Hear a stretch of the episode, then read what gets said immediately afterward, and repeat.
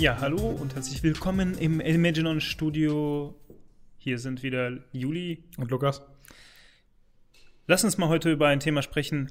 Ich habe das Gefühl, dass viele Kunden das äh, bei uns in Vorgesprächen fragen wollen, aber sich nicht trauen. Ähm, warum brauchen wir überhaupt eine Prototyping-Phase? Lass uns mal versuchen, sich dem anzunähern. Erstmal, was ist überhaupt ein Prototyp? Grob. Ja. Ähm, ein Prototyp kann sowas sein wie eine Machbarkeitsstudie, dass man äh, eine Idee hat und sagt, das fänden wir cool. Wir haben aber keine Ahnung, wie wir da dran gehen wollen und wir haben auch für Firmen intern zum Beispiel niemanden, der das mal ausprobieren kann. Könnt ihr mal versuchen, da in geringer Zeit mit nicht so mega viel Budget was Benutzbares zu machen, was uns zeigt, okay, das kann man überhaupt so machen, wie wir das machen wollen. Und kann man von da aus dann, oder kann man das als Sprungbrett benutzen, um von da aus vielleicht in ein richtiges Projekt einzugehen und das weiter auszuführen und das benutzbar zu machen. Ähm, es kann aber auch noch was anderes sein, zum Beispiel.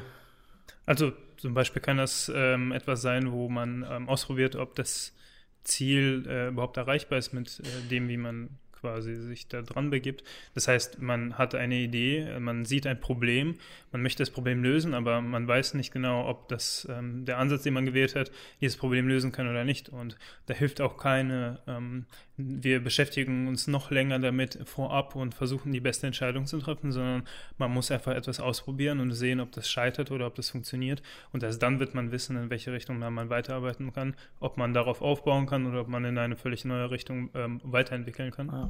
Einer der schönen Nebeneffekte von so einem Prototyp ist, dass man am Ende was in der Hand hat. Also das, das Ziel von so einer Prototyping-Phase ist, dass man am Ende irgendwas in der Hand hat, sei das ein Stück Hardware, sei das ein Stück Software, was auch immer geprototypt wird. Ähm, so hat man nicht nur lange irgendwie konzipiert und im Kopf eine Vorstellung davon entwickelt, was man haben möchte, sondern man hat auch mal was zum Anfassen, was mehr oder weniger das reflektiert, was man dann nachher tatsächlich bauen möchte oder besitzen möchte. Und dann kann man davon ableitend so ein bisschen sich eine Vorstellung machen, wie das ist, das zu benutzen, ob das in die richtige Richtung geht, ob das die Probleme so löst und in dem Umfang löst, die man gelöst haben möchte. Also ich stelle das mal noch ein bisschen härter dar, wenn am Ende des Prototypen die Frage, die zu Beginn des Prototypen gestanden hat, nicht beantwortbar ist, weil der Prototyp eben nicht so gebaut wurde, dass diese Frage beantworten werden kann, dann äh, ist der Prototyp an der Stelle sinnlos. Das heißt, es ist super wichtig, sich eine sehr konkrete Frage am Anfang zu stellen und dann am Ende ähm, auch eine Antwort darauf bekommen zu können. Zum Beispiel, wenn man jetzt ähm, irgendwas entwickelt für einen Endbenutzer, aber das, der Prototyp kann von einem Endbenutzer gar nicht bewertet werden, man kann ihm das nicht zeigen, man kann ihm das nicht äh, erleben lassen, was der Prototyp, was am Ende das Produkt sein soll, dann äh, kriegt man ja auch keine neuen Erkenntnisse die man braucht, um damit weiterzuarbeiten. Wenn das etwas ist, was dann im Endeffekt nur der CEO gesehen hat und darauf wird dann weiter iteriert, ist, besteht die Gefahr, dass ähm, am Ende ein Produkt rauskommt, was, sobald, wenn das dann an den Endkunden kommt, sich herausstellt, dass es gar nicht die Probleme löst, für die es eigentlich gibt. Ja, dass der Endkunde gar keine Ahnung hat, was er damit tun soll. Du hast angeh eingehend ähm, von, einer von einer Frage gesprochen. Was wäre denn so eine Frage zum Beispiel, die so ein Prototyp versuchen könnte zu beantworten? Ähm, ja, eine Frage, die äh, Prototypen beantworten können, ist generell, ähm, löst es ein spezifisches gegebenes Problem? Ähm, wir, also ich überlege jetzt gerade ein ähm, knappes und kurzes Beispiel. Zum Beispiel, ähm, man möchte sich mehr Überblick verschaffen in äh, der Prozess Projektstruktur. Und äh, dann überlegt man, okay, was braucht man dafür? Und äh, wie kann man das machen. Aber ähm, bevor man jetzt entweder ein riesiges Tool dafür baut, äh, um mit allen möglichen Features, mit äh, Zeitbuchung und äh, Projektmanagement und Rechnungen schreiben und äh, allem möglichen drumherum, würde man eben überlegen quasi, was fehlt denn konkret jetzt genau? Fehlt die Übersicht für den Projektmanager, fehlt die Tagesübersicht für den einzelnen äh, Mitarbeiter, was die Person dann machen muss, fehlt es nachher am Ende an der Abrechnung und dann würde man sich darauf fokussieren und da versuchen, eben einen Prototyp zu machen, den einmal vielleicht eine Woche lang zu benutzen, auch wenn er alle anderen Sachen noch nicht erfüllt und dann sieht man, aha, okay, das funktioniert oder das funktioniert nicht. Oder man nimmt neue Sachen mit, die man vorher nicht äh, wusste, aha, in Wirklichkeit ist gar nicht das das Problem, sondern ein anderes Problem, was dahinter steht. Oder ähm, so wie wir vorhaben, das zu lösen. Beispielsweise, wir haben jetzt ein Problem, weil wir sehr viele Projekte auf einmal haben und dann haben wir an anderen Stellen ähm, gar keine äh, Projekte. Und das heißt, wir möchten die Projekte zeitlich hin und her schieben. Also haben wir uns ein Visualisierungstool gebaut. Und dann stellen wir fest, okay, wir haben ein Visualisierungstool, wo man schöne Balken sehen kann, aber am Ende äh, ist es so, dass, äh, dass das ursprüngliche Problem nicht löst. Dann weiß man, man braucht gar nicht in diese Richtung weiterzuentwickeln, sondern man muss dann forschen. Aha, vielleicht liegt es an einem Prozess, der dahinter steht. Oder vielleicht liegt es daran, dass ähm, wir, äh, also dass man, also ich jetzt eine fiktive Firma in der Stelle anders einkaufen muss, anders äh, disponieren muss äh, und dann weiß man eben, okay, der Prototyp hat gezeigt, dass das Problem jetzt nicht diese Visualisierung ist als Beispiel. Oder eben, das funktioniert wunderbar und dann weiß man, aha, also daran können wir weiterbauen und dann baut man drumherum ein System. Okay. Im Endeffekt ist das ja so, also in der Spielentwicklung sagt man, die, die, ersten fünf Spiele, die du gemacht hast, sind scheiße und ab dann hast du eine realistische Chance, äh, ein gutes Spiel zu machen. Das heißt, der Weg zum Erfolg führt nicht über ganz viel Nachdenken, ganz viele Probleme vorab beseitigen und äh, am, dann sofort das perfekte Produkt zu erstellen, sondern der, der führt darüber, man probiert etwas aus, scheitert, probiert was anderes aus, scheitert, probiert was anderes aus, scheitert und das fünfmal. Und am Ende hat man genug Erfahrungswerte gesammelt, genug Informationen, was man braucht, woran es scheitern könnte, um etwas Gutes zu erstellen. Und die Kunst liegt an der Stelle meiner Meinung nach darin, diese, diese Versuche oder diese Gehversuche, diese lass es fünf, lass es 20 sein, äh, die in so schneller Reihenfolge oder vielleicht auch in so kurzer Zeit zu machen, dass man eben nicht viel Zeit darauf in Anführungszeichen verschwendet, äh, diese Sachen auszuprobieren und die, die, die, ähm, die Learnings daraus zu ziehen, sondern dass man das recht schnell auf die Reihe bekommt, dass man recht schnell ein klares Bild hat davon, was man tatsächlich bauen möchte und äh, was es dann vielleicht am Ende werden kann und wo, äh, also diese, diese, diese Akkumulierung von Wissen, die man durch dieses Prototyping hat, funktioniert im Bestfall so schnell, sei das entweder dadurch, dass man sehr kleine Prototypen macht oder sei das dadurch, dass man Prototypen sehr schnell macht, was ja beides Angehens an, oder Ansatz gegen, äh, Ansatzweisen sein können, irgendwas zu prototypen.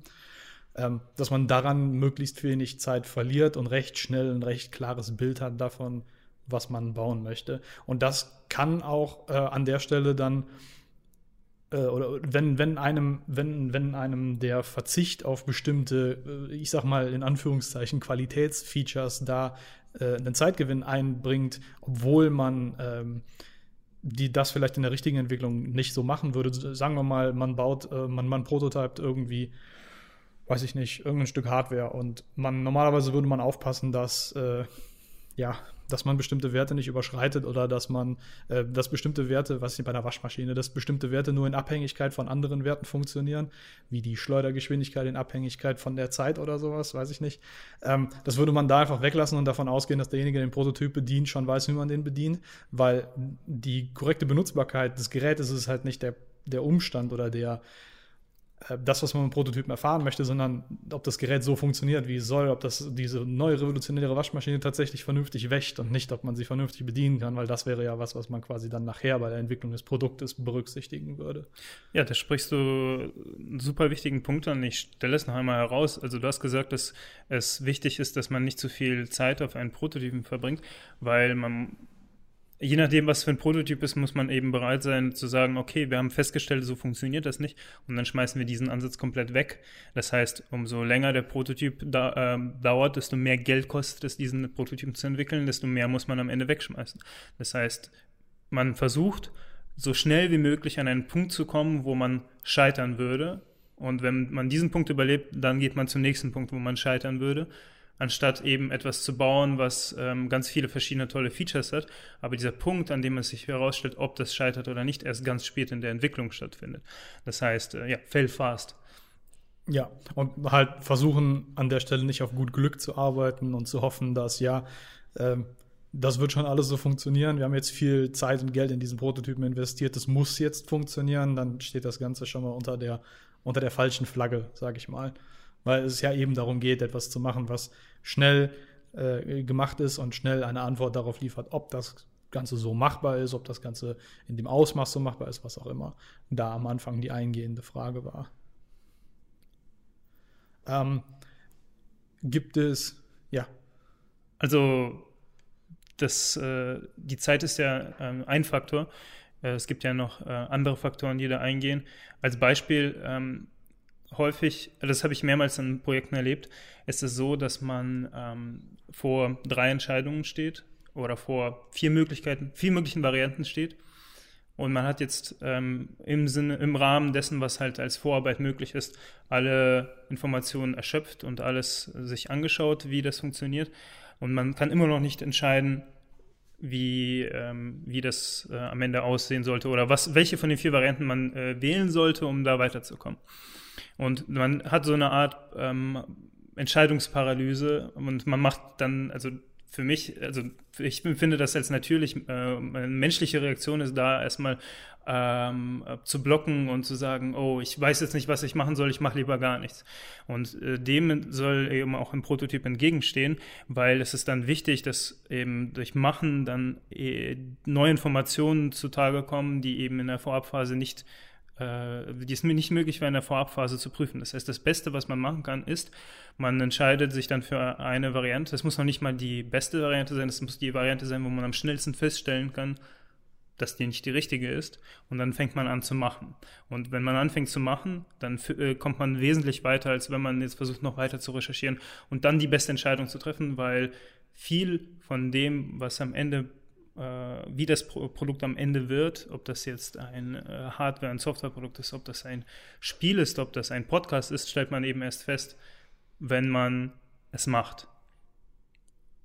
Das ja. heißt, ja, also das ist das dann die Sache, die die Entscheidung eben herbeiführt zwischen den vier Optionen. Bedeutet das, dass ein Prototyp äh, zwingend ähm, vielleicht Innovation mit sich bringt, wenn er, wenn er erfolgreich ist? Oder Bedeutet das, dass, ähm, dass man Prototypen nur für Dinge machen muss, die noch nie einer vor einem gemacht hat? Das würde ich so nicht sagen, ähm, weil häufig beantwortet ein Prototyp eine sehr spezifische Frage. Diese spezifische Frage ist häufig auch sehr spezifisch abhängig davon, für wen das ist, ähm, wer das Problem hat, was damit beantwortet werden soll und ähm, wenn das schon existiert, wenn schon so etwas ähnliches existiert, weiß man vielleicht, dass äh, das Gesamtprojekt oder Produkt davon äh, äh, hier möglich ist. Aber ob das die konkrete Frage, die wir hier stellen, löst, also beispielsweise, wenn wir jetzt wieder auf äh, irgendwie Projektmanagement-Software zurückgehen, wir wissen, dass äh, SAP existiert, wir wissen, dass äh, Jira existiert. Ähm, also diese Systeme sind möglich, äh, es ist möglich, diese Systeme zu bauen. Aber die Frage ist, ist das das richtige System für uns? Ist in dem Fall die spezifische Frage. Das heißt, wir würden etwas machen, was vielleicht schon existiert, aber mit, dem, äh, mit der Idee, eben eine konkrete, spezifische Frage zu beantworten. Mhm. Äh, eine andere Frage, die damit beantwortet werden könnte, ist, wir haben vier verschiedene Technologien. Wir wissen, mit jeder von den vier Technologien ist es möglich, das zu machen. Aber welche Technologie sollten wir hier als Grundlage nehmen? Da würde man auch drauf losarbeiten. Die Frage ist, ist diese Technologie dafür geeignet? Man stellt Kriterien fest, okay, es muss skalierbar sein, es muss dies, das, äh, alle möglichen Kriterien stellt man fest. Und am Ende bewertet man den Prototypen, ob, er, ob man schon hier absehen kann, ob es eines der Kriterien nicht erfüllt und äh, sagt, okay, wir wissen, diese Technologie ist nicht dafür geeignet, probieren wir die nächste aus. Also Prototypen dann generell gesprochen als Grundlage für weitergehende Entscheidungen in einem Projekt, ob man Dinge überhaupt macht, ob man Dinge so macht, wie man jetzt ausprobiert hat. Ähm, also das, das Produkt, was man dabei nachher dann rausbekommt, der Prototyp, den man anfassen kann, ist einmal ein Gegenstand, mit dem man äh, ein bisschen rumspielen kann und schauen kann, löst er das Problem, löst er das Problem so, wie ich es gerne gelöst haben möchte, ist das für mich das Richtige, ist es der richtige Weg? Und wenn, da, wenn diese Frage dann dadurch beantwortet werden kann, lernt man daraus quasi versehentlich dazu noch mehr darüber, wie das Ganze dann nachher in Anführungszeichen vernünftig umgesetzt wird. Also wenn man nicht mehr Prototype, sondern wenn man tatsächlich eine richtige Umsetzung macht. Ich formuliere mal den Gedanken anders. Ähm, es ist nicht so, dass man irgendwie versehentlich irgendwas nebenbei lernt, sondern am Anfang eines Projektes ist es häufig so, dass man gar nicht weiß, welche Frage man stellen muss, die dann eine, die Lösung herbeiführt oder welche Probleme im Verlauf der Implementierung auftreten, kann man häufig gar nicht äh, endgültig abschätzen. Das heißt, man hat etwas vor sich, das nicht komplett, also wo man nicht einfach nur ähm, stupide einen Bauklotz auf den nächsten setzt, sondern das eben äh, Dinge beherbergt, die, wo man nicht das 50 Mal schon gemacht hat und das beantworten kann. Und ähm, wenn man einen guten Prototypen gemacht hat, dann stellt man fest, okay, diese Frage ist wichtig, diese Frage sollten wir als nächstes stellen. Man stellt fest, diese Frage ist unwichtig, obwohl wir gedacht haben, vielleicht ist die Sprachsteuerung das super, super Kernfeature.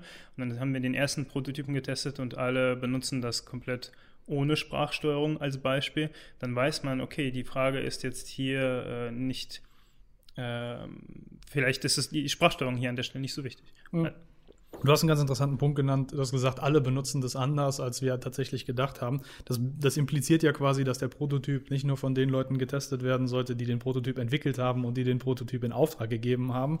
Denn es geht ja weniger darum, dieser, die Vorstellung, die diese Leute haben, quasi zu untermauern, sondern die vielleicht, die Vorstellung vielleicht auch so ein bisschen ähm, auf den Prüfstand zu stellen. Richtig, unter die Lupe zu nehmen und dabei vielleicht genau sowas herauszufinden. Das heißt, so ein Prototyp ist vielleicht auch eine ganz, also es ist vielleicht eine ganz sinnvolle Sache, das auch an Leute zu geben, die es vielleicht nachher benutzen sollen, falls das möglich ist.